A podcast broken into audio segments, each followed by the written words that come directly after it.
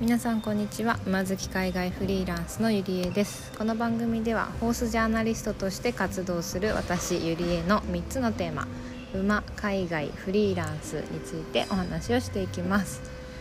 さて今回はですねえっ、ー、とスペインの家探しに超難航していますというお話をしたいと思います。まあ私はあのワーキングホリデーっていうあのビザ、まあ、制度を使って今ヨーロッパに4カ国目かな？初めてがフランス。その後ハンガリーポーランドで今スペインに、えー、住んでいます。でどこの国でも共通してやっぱ家探しってすごい難しいんですよね。そう。やっぱり大家さんとしてはあの長く住んでくれる人がいいじゃないですか。やっぱ契約とかねこう人が出入りするのってすごく難しいと思うのでまあそもそもその1年滞在っ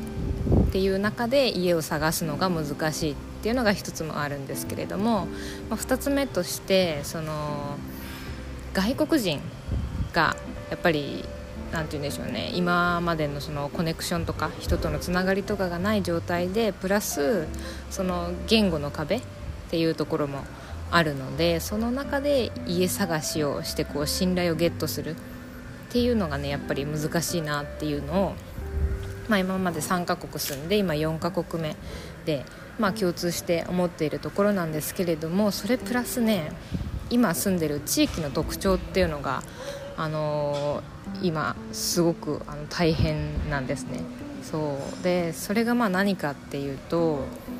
この今住んでるスペインのマラガっていうのが、えー、ヨーロッパのこう大陸があるじゃないですか。その中でも一番南の方にあるんですね。そう。もうあのー、海越えたら向こう側はアフリカ大陸っていうぐらい南なんですよ。そう。だから今3月なんですけど全然半袖とパーカーで行けるぐらい。まあでも日本ももう今は最近暖かくなってきてるのかもしれないですけどそう私があの初めてスペインに到着した2月頭でさえ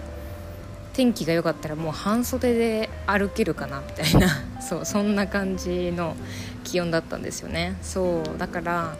この気温がですねえっと夏のバカンスの時に人がめっちゃ来るっていう現象のこう原因というか要因になってるんですよね。そう。だから、まあ、それが家探しにどう影響してるかっていうとここのエリア、まあ、コスタ・デル・ソルっていうエリアなんですよ。なんかこう海岸のエリアなんですけどこのエリアで物件持ってる人ってもちろん住んでる人もいますけど大抵ね1年通して貸すっていうよりは夏の間はそういうバケーションで来る人たちに旅行用と貸し出して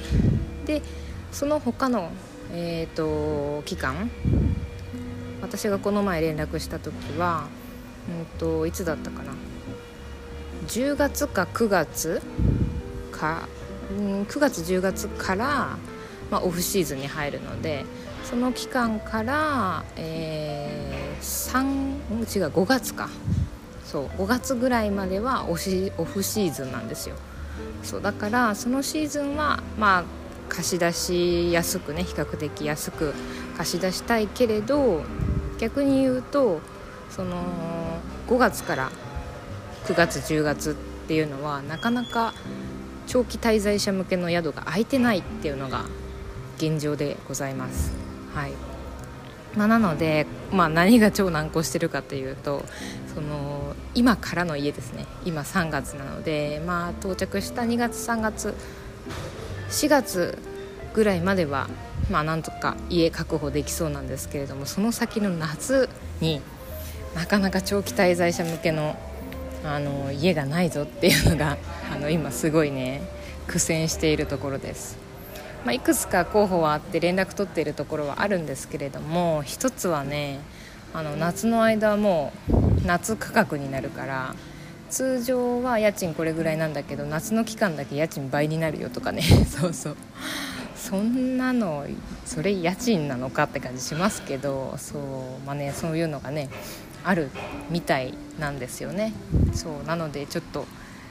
今のところかなり難航していますというお話でした。私の中で家賃って毎月定額のイメージ。プラス、まあ、使った分だけまあ、電気代とか水道代とかね払うぐらいなんですけどまさか家賃が季節限定で倍になるところがあるとはねちょっと思わなかったので、まあ、びっくりしましたというお話でした。今日はこんな感じで終わろうと思います。スペインの家探しが